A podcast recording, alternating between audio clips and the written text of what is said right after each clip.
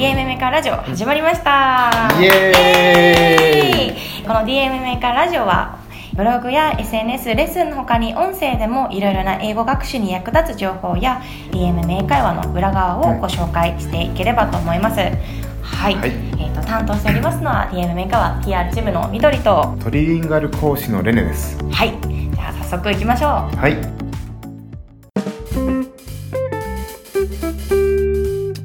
オープニングコーナーですね。マテリアルオブザデイ。こちらのコーナーは、えー旬なトピックですとか、あとはこちらでおすすめしたい教材とか、そういったところをちょっとピックアップして、内容を掘り下げて紹介していければと思います。はいはい、今回の、えー教材のトピックは何でしょうか？はい本日はですねテーマ別会話はい。こちらはですねレベル4から7まで対応している教材で、うんうん幅広いトピックスについて自分の意見や考え方を表現できる、そういったものを練習できるような教材になってますね。はい。で主にはポイントが2点あります、うん。えー、と1つがディベート慣れ、まあ、日本人ってねなかなかディベートはディベート難しいですね。ね。日本語でも、その物事の事柄とか説明って意外と難しいですね。うん。それを英語で。やるっていう、はい。まあ、だからねあのレベルとしては中級向けのものにはなってくるんですけど、このディベートができるようになるっていうところと、えー自分の知ってる単語でその相手に伝える力をつける、そういったような、まあ、教材になっていますね。確かに会話中にいちいち辞書は引けないので、なんとか自分の知っている単語で、あのー表現していかなきゃっていう場面は多いですね。そうですね。なのでえっと今まで紹介してきた教材と大きく異なるところとしては、このこういう単語ありますよこういうフレーズありますよっていうのが一切ないいきなりもう質問がポーンってなるほど。でそれで頑張って伝えるああちょっと難しそうですねやっぱり。かなり、まあ、ちょっとハードな、うんそうですね。えー内容になってるんですけど、うんうんうん。ぜひぜひちょっと一緒にやってみましょうか。はい。はい。で、まあ、ちょうどです、まあ、最近暖かくだいぶそうですね。暖かくなりましたね、うん、なので、まあ、多分体を動かしたくなるような時期にはなってきたとは思いますので、今回はエクササイズに、うん。えーついて、まあ、話をしていければなというふうに思ってます。いいですね。エクササイズだったら、なんかいろんな国の人とも話題にしたりとかなんか流行ってるスポーツとかありますかとか広げられそうですねレッスンでも、そうです。ねだからだいぶいろんな人と話す時にもうん。幅広く、えー使えるような、えートピックスかなというふうに思いますね。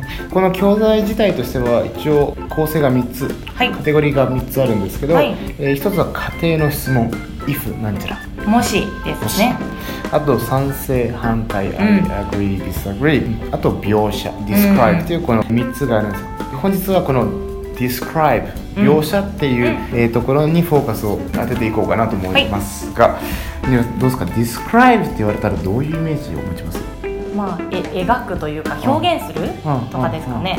Very good, very good、うん。日本語で訳すと描写するっていうふうに訳され方をしてるんですけど、はい。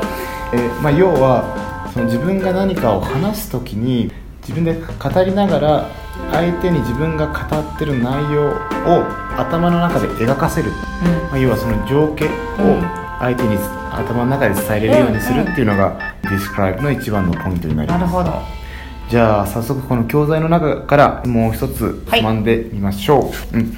So、uh, describe a type of exercising that you used to do うん。そうですね。昔結構ジムには行ってました。あなるほどね。ちなみにリスナーの皆さん今の質問は昔やっていたエクササイズを説明してくださいっていう英語になります、じゃあみどりさんの場合は？I used to go to the gym、OK perfect ただみどりさんここからじゃあ描写してっていういやそれは難しいです、これ以上言うことないです、言ってたよっていうのだけですね、そこからじゃあどう何を伝えればいいかっていうのがちょっとうん。いまいちわからないですまあね、確かにわからない、なのでこれ描写する時実はポイントが4つあります。1つは時系列を抑えること。なのでいつそれをやっていたのか、はい。うん。例えば I used to go to the gym in university とかね、うん。具体的なその時空間を伝えるっていうとこ。ろあとはアクション、まあ、もうすでに文の中に含まれてますけど、うん。I used to go to the gym がアクションね、あとは意外と忘れがちなんですけどフィーリングフィーリング It was very fun 必ずフィーリングを入れることが大事です、はい。で最後はシチュエーション。はい。でこのシチュエーションの中には例えば人とかえー物とか数数字とか、うんうん。えー例えを入れていくとあと頻度とか。ああ毎週2回通ってましたよとか、週末だけ行ってましたとか。うん。とか、えー一人で行ってたのか友達とだったのかとか。うん。でそのジム自体がどういう場所だったのか。うん。っていうポイントを伝えていくと例えば英語にするとこういう感じになります、So, I used to go to the gym in university. It was very fun. I used to go there twice a week. The gym was very big. There were many people and they had a lot of machines inside. It was very, very fun. という感じ。で、ね、だいぶイメージが湧きますね、なかなか単語を理解をしていてもそこまでこう細かく表現っていうのが難しいですねまだまだ。そうですねそうですね、ただやっぱりよくあるのがその具体的に伝えれない、イコール単語がないって思いがちな人って実はあるんですけど、うんうんうんうん。実は意外と単語じゃなくて、うん。その伝えてるポイントポイントを知らないだけだったりするんですよね。なるほど。うん。なので今みたいに、えーポイントを伝えて押さえて伝えてみると、実は意外と具体的になったりします、でこれは初級の人でも、えー中級の人でも、えー上級の人でもうんうん。変わらずなるほどできるようなエクササイズですね、そうですね、うん。テクニックですね。これはちょっと覚えて生かしていくっていうようなこのポイントを押さえてぜひなるほど。わかりました。ちなみに日本語でも使いますね。そうですね、やっぱりこううまく伝えるっていうのは英語でも日本語でも同じポイントですね、同じです。はい。じゃあ例えばレネさんは何かエクササイズ昔してましたか、ああ I used to play football あ in university. It was very tough. I used to practice six times a week. 週6回サッカーしてましたね。大学の週時。週週ほとんどですね週のほとんどが でもそれ聞くだけで相当大変だったなってイメージちゃんと湧きつますねきますよね。そう体育会だったんですよ。ああそうなんですなんで、しごかれてましたね。大変そうまあまあまあ、そんな感じなんです。で、ちょうどですね、皆さん来年、ビッグイベントがありますよね。そうですね。エクササイズスポーツ。うん。オリンピックですね。オリンピックそうです。そうですね。まさにまさに。旬な話題ですね。うん旬です。ここから僕が家庭の質問を一つ投げます、If you were to watch one Olympic game what would you like to watch? え私はうん。バスケットとか見てみたいです、あなるほどね。あ今の質問もじゃあ理解した感じですね。オリンピックななんか見たいゲームありますかっていう感じでうん。間違いないですか？素晴らしいです。素晴らしいです。そうこれは家庭の質問 If you were っていうところまで押さえるのが、えーコツなんですけど「まるまるするとすれば何をしますか?」っていうところです。でこれ答え方やっぱりね悩みますよね。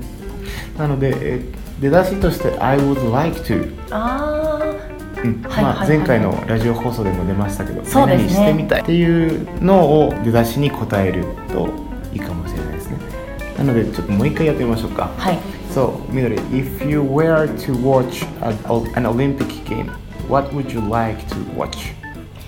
I would like to watch basketball game Uh huh. Okay, perfect. うん Good job. Yes, yes. いいですね yes. スムーズうん、そんな感じでですね。うん。で、これ実は多分日本人の人ってこの家庭の質問をそもそも日本語でする機会って少ないと思うんですね。会話の中で、うん。なんか例えば友達とお茶してていきなり聞かれないじゃないですか。ね、1000万あったら何したいみたいな。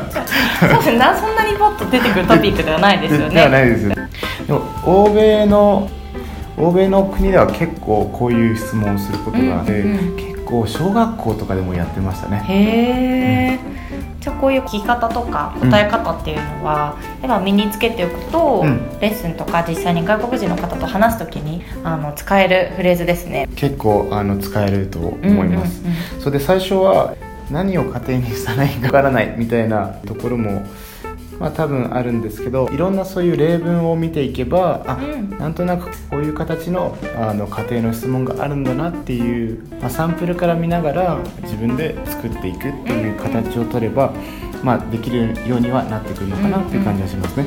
何事も積み重ねですね、そうです。ホップはいステップジャンプ、そうですね。はい。わかりました、でこの教材は、まあ、こういうパッと考えたことを要は英語に変換するっていう練習にはいなりますなのでこうボキャブラリーを詰めるっていうよりはそのより瞬発力にフォーカスした教材にはなるのでうんよりその英語のを作っていくっていう部分に、うんえーなってきますね、英語で考えるっていう結構重要なあの、訓練できそうですねそうですねなるほど、なるねほどそれをやっぱより鍛えるためには瞬発的に何かをすぐ言ってみるっていうのが、えー一番、まあ、コツなのかな、うん。はい、ありがとうございます。はい、このコーナーではこれからもこのようにいろんな教材ですね、プロの視点からおすすめ、あとは紹介、うん。あとアドバイスをしていきますので、引き続きお楽しみにしていてください。Alright, so see you next time! See you next time!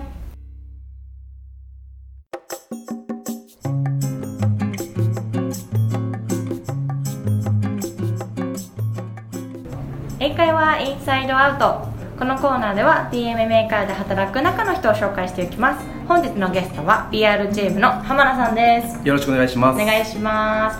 では、えー早速なんですけど最初に少し自己紹介をお願いします。はい、えー DMA メーカーユーザーの方や英語学習者の方に向けたウェブメディア DMA メーカーブログの編集長をしております浜名です。はい。皆さん結構英会話ブログは読んでる方も多いと思うんですけどそれのこうまとめというかバランスを見ていただいたり細かな修正とか私もたまに記事書いたりするんですけど全部きれいにチェックして仕上げてくれてるのでいつもお世話になってますはいはい。ちょっとこう業務内容についてもうちょっと掘り下げてお話聞ければと思うんですけど。DMA メーカーブログでは主に英語学習の Tips を紹介するコラム記事やよろしくお願いしますとかお疲れ様とかよくこう使うようなフレーズを英語でどうやって言うのっていうフレーズをまとめた記事を更新してます、えーまた実際の DMA メーカーユーザーさんのインタビューや英語を使って活躍する著名人にもインタビューを取ってその内容も掲載してますので、まあ、通勤通学時間とかで5分ぐらいでサクッと読める記事が多いのでぜひ皆さんも読んでもらえれば嬉しいです。はいありがとうございます。結構社員さんでもみんな読んでるような記事も多いのでこれからも読んでいただければと思うんですけど、えー浜田さん結構リモートで仕事されることも多いんですよね。はい、仕事柄、まあ、オンラインコミュニケーションだけで済んでしまうことが多いので執筆とか編集で集中したい時とかは家でやったり、まあ、近所のカフェとか使って作業することが多いですはいそうですよね。結構あの外部のライターさんとかのやり取りだと結局オフィスに行ってもメールとかはい。そういったツールで連絡取ると思うのでそういえばこの前かなり遠くの方でリモートをしてきたそうですけど。はいそうなんです。ビジネスインサイダーというビジネスメディアがあって、まあ、そこの企画で長崎県五島列島でリモートワークをして東京から思いっきり離れた場所で仕事をしてみた時、えー仕事や自分の中にどんな変化が起こるのかっていう、まあ、企画がありましてそれに参加して1週間向こうで仕事をしてきました。はい。これめちゃくちゃ面白そうな企画で行く前からえ 本当に行くのみたいなはい。感じですよね。実際に行って天候とかもすごい良かったんですか？そうですね。雨の日は一日もなくて気温晴れでしたね。はい、うんうん。海がすごい綺麗なエリアですよね。そうです。日本一美しいビーチって言われる場所もあって仕事の合間にレンタカーで海を見に行ったりとか海辺で椅子と机並べてそこで仕事したりとか。ちょっと優雅な暮らしをしてました。いいですね。海見ながら仕事ってそれはそれで集中できるんですか？そうですね。でも、まあ普段と環境が違いすぎて逆にこうワクワクしすぎて仕事ができないっていう時代に陥ってました。なるほど、はい。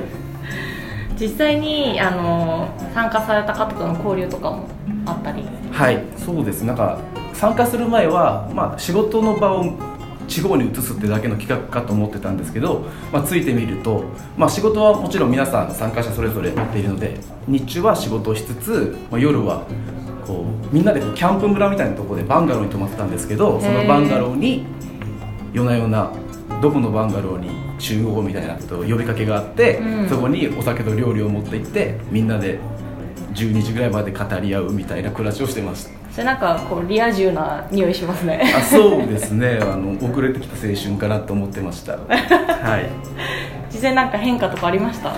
まあ地方で働くことのメリットももちろんその精神面が安定するとか満員電車とか人混みに紛れなくていいっていうのですごい精神的には良かったんですけどやっぱ仕事のモードになかなか切り替わらなかったり、まあ、あとその w i f i 環境とかそういうのも都内ほどではないので今この仕事をしたいって時にネットがうまくつながらなかったりとかその机椅子が快適なものじゃなかったりするので、まあ、そういうデメリットはありました。なるほど。結構実際に行ってみるとこういろんな見え方とかメリットデメリット出てくるんですね。はい。はい、ありがとうございます。次のちょっと質問なんですけど、村さんあれですよね、あのワーキングホリデーの経験があるんですよね。はい。5年ほど前に1年間カナダのバンクーバーでワーキングホリデーしてました。はい、私もあのカナダのワーキングホリデーの経験者なんですけど、エリアが違うんですよね。バンクーバはい。私あの西の方ですね。ー、はい、私トロントなんですけど、カナダどうでしたか？カナダはそうです自然豊かで人もすごいフレンドリーなんですけど僕は日本が好きです 日本が好きです。はいなんかワーキングホリデー中に英語で困ったこととかありました？もともと勉強してから、まあ、ブラッシュアップでいった感じですかね。そうですねもともと、まあ、TOEIC とかの勉強はしてたので、まあ、読み書きとかはヒアリングも最初できたんですけど、まあ、行ってみると、まあ、思いのほか通じないし、うん、お店の店員さんとか、えーバスの運転手さんとかってすごい省略して早口で喋るので、何のこと言ってるのか全然わからなく最初の1ヶ月ぐらいはご苦労しましたうん、そうですよね。なんかワーホリ中面白いエピソードとかってありました？そうですねカナダに着いて普通にこうダウンタウンとか歩いていて、まあ、日本ではあまり見かけないようなあのホームレスの方たちが結構いたのがびっくりしたんですけど、まあ、大体皆さんこう段ボールを持って、うん。そこにこうメッセージを書いて、はい。まあ、お金が欲しいとかえ食べ物を恵んで欲しいみたいなメッセージが書かれてるんですけど衝撃的だったのが多分40歳ぐらいのちょっと方でお腹がちょっと大きかったんですね。うん、で、まあ、I'm pregnant、まあ、妊娠してるって書いてあって。はい。あだからあ妊娠してるのにあこういう生活しててちょっと大変だなとか思ってたんですけど、まあ、そのダウンタウンをほぼ毎日通ってたんで一年中ずっと妊娠してて多分あの人はこの先も妊娠し続けてるなっていう。なるほどなるほど、結構あの海外にいるまあカナダに限るかもしれないんですけどいるホームレスの方って割とこう明るくて、はい。ポジティブな明るい方が多いですよね。そうですね。普通に信号待ちとかしててもうん。話しかけてきてくれたりして、うんうんうんうん。そこがちょっと日本のこう環境とは違うとこかなと思いますね、はい。なんかその他カルチャーショックとかってありました？なんか衝撃的だったこととか？そうですね。日本ってお客さんってもう神様って立場で、うん。まあ、お店があってお客さんって絶対的にお客さんが偉い立場だと思うんですけどなんか海外だとちょっとこううるさいお客さんとかこう文句を言ってくるお客さんはその店員さんとかこうバスの運転手とかもそうなんですけど、まあ、容赦なく出ていけ っていうふうに言っててまあそれがすごいびっくりしました。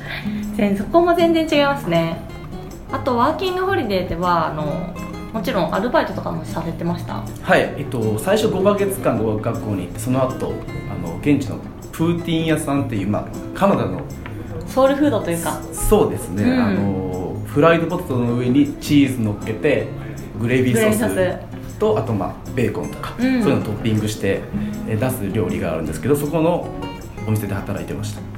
あれ美味しいですよね。あれ美味しいですけど、まあ、まかないがもちろんそれだったんですけど 辛い辛い。あの血が濁っていくのが分かりましたね。まあ、ジャンクフードをはい。まかないで食べるという、なるほどなるほど。なんかそのバイト先とかでもう最初からもう全然英語で面接したり抵抗なく働けました？そうですね。まあ日本人スタッフも何名かいたんですけどそうなんですね。特に問題なくあのオーナーも、えっと、韓国系のカナディアンの方だったのですごい働きやすくてうん。良かったです。なるほど。ありがとうございます、まあ、そんな感じでもともと英語の基礎がある形でワーキングホリデーに行って帰ってきたと思うんですけど、はい。まあ、今、まあ、DMM メーカーとかのレッスンで引き続き英語学習してると思うんですけど、はい。そのレッスンでよく受ける教材とか、まあ、どんな風に受けてるとかってありますか？えーそうですね。僕はフリートークが一番多いですね。おおフリートークちょっと難しいっていう人も多いと思うんですけど。はい。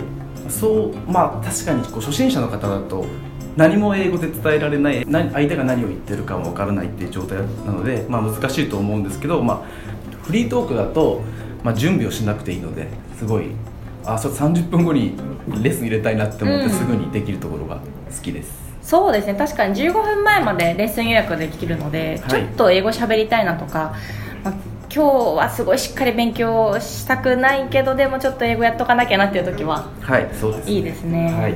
その他教材使ったりっていうのはあんまりないですか？まあデイリーニュースをたまに使うぐらいで基本はフリートークっていうのも一つ理由があって、うん。まあ、フリートークだと自分と相性がいい先生をすぐに見つけやすいっていうのがあって、まあ、教材だとこう全て工程が決まってるので、うん。こう相性が合わない合う合わない関係なしに多分普通に25分が過ぎていくと思うんですけど、まあ、フリートークだと、まあ、同じ日本人で日本語喋っててもこの人と喋ってるとに25分短いって人もいれば5分だけで結構辛いって人もいるじゃないですか。ありますね。まあ、それと同じで、まあ、フリートークをすればなんかこの人との話が弾むなっていうのが分かりやすいのでフリートークをするようにしてます。すごい分かりやすい説明ありがとうございます、でフリートーク実際どんな話とかしてるんですか？そうです。まあ結構コロコロ先生を変えるのでそんな深い話はしないんですけど、まあ趣味とか休日何してるとかって話をして、まあ、僕は最近筋トレしかしてないので筋トレの話をひたすらしてます。それも面白いですね、はい。もう筋肉の各部位の英単語バッチリですね。えっと一つもわからないですけど。そこ聞いといてください。そうですね。あのなんかもうプロテインを1日何グラム取るとかあそういう話ね。カーボカーボ炭水化物何グラム取ってるとか、うんそういう話をしてます、わかりました、はい。ありがとうございます。ちょっとその業務内容に戻ってしまうんですけど、はい。浜田さん結構、まあ、業務上ユーザーさんにインタビューをしたりとかえーセミナーのサポートでお手伝いいただいたりとかあのユーザーさんと接する機会も多いと思うんですけどなんかこう思い出深いエピソードとか感じることとかってありますか？そうですね。インタビューを取らせていただく方とか、まあ、セミナーに参加いただく方英語学習に熱心で、熱い方が多いのですごいモチベーションをもらったりすることは多いですね。そうですよね。私もたまにこうインタビューで参加させていただくんですけど改めてちょっと自分の勉強方法見直そうかなとかはい。感じますよね。そうですね。ものすごいインタビュー終わった後の2時間ぐらいはモチベーションが高いです。わかります。でも2時間ぐらいだけです。そこ継続するのがやっぱりそうですね。皆さん一人一人工夫してるとこだと思うので、私たちもすごく参考にしてますね。はい、そんな感じで本日ゲストにお越しいただきました PR チームの浜田さんでした。はいありがとうございました。ありがとうございました。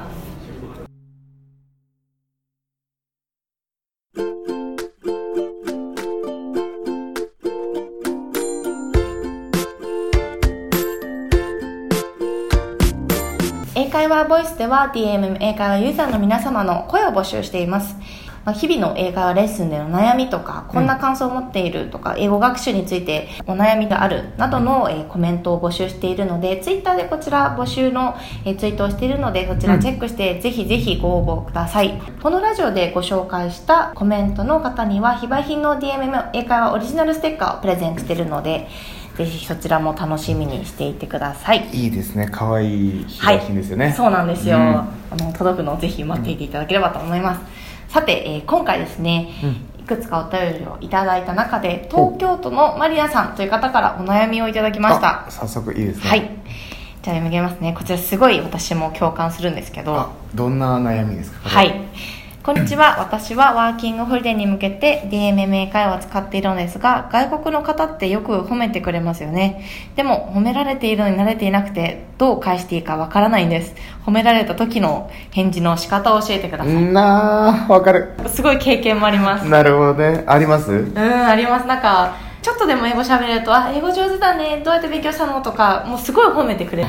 いや、もう恐縮です。あ、そんなことな、そんなことないですって言いたいですよね。ノーって言っちゃいますやっぱあのーって言っちゃう 経験ありますね、これ。なるほどね。これでもすごい。うん、ね、わかる。これねよく相談される悩みですね、これはうんうん。確かまあ一番シンプルなのは「Thank you」Thank you. か Thanks a lot まずその、褒めてくれたことに対して感謝を示すっていうのが一番シンプルな、はい。えー返しなんですけどやっぱりこうね日本ってその謙遜の文化じゃないですか。そんなことないですって言い言いたくなっちゃう。だから「not really」とかね、言いたいっていうのはもちろんあると思うんですけど、うん。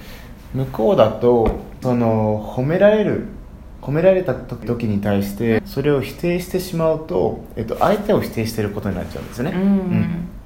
そう。だからまずその考え方として褒められたらまずありがとう。Thank you、うん。っていうふうに返すのが、まあ、一番無難かなっていうふうに思いますね、なるほど、うん。僕もやっぱり海外長いですけどすぐ褒めますね。ああいい文化ですよすぐね褒めますね。ただ慣れていないともうすごい共同不審になります。そう。あえー、みたいな。そんなにな褒めないですもんね。ないですね。日本だとないですね、うん親とかもね、うんあんまりね、うん、口にしないって黙っていても分かるっていう文化と全く違うってそいうのはれが美徳ですね。そうですね。そうなんで無理にそのなんていうのかな。あの not really とかっていうふうに言わずに、まあ thank you で返してあげて。もう少し例えばそのまあでもどうしてもちょっと、うん。thank you っていうのが抵抗があるっていうふうに感じるのであれば、例えばありがとうございます。えで最近始めました。うんみたいな、例えば thank you I just started learning English っていうふうに返すのが、うんうん。まあいいかなっていうふうに思いますね。なるほど。あとやっぱりその、まあ、日本にはない感覚なんですけど自分をこう下げるありますよね、うん。例えば、うん。まだまだなんですとか得意じゃない、ね。あ I'm not good at English とか、うんうんうん。My English is not good そうですね。言いがちですね。言いがちですね、うん言ってきましたね。そのフレーズうまくなりました、うんいやなりました。なりました。なるほど。もうよくないですね捨てましょう。捨てましょう。捨ててください、うん。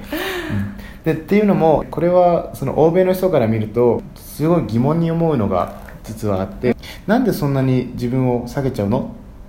っていううんやっぱり疑問が湧いちゃうからそこからなんかせっかく仲良くなりかけてるのに、うんうん。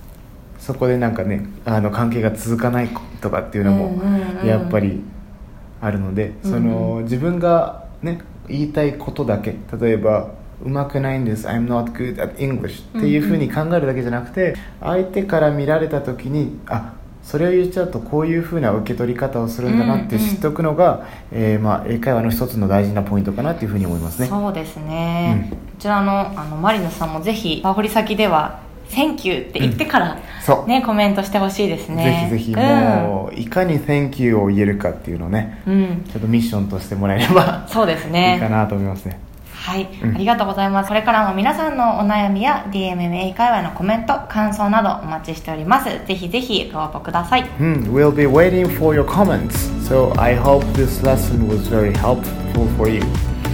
See you.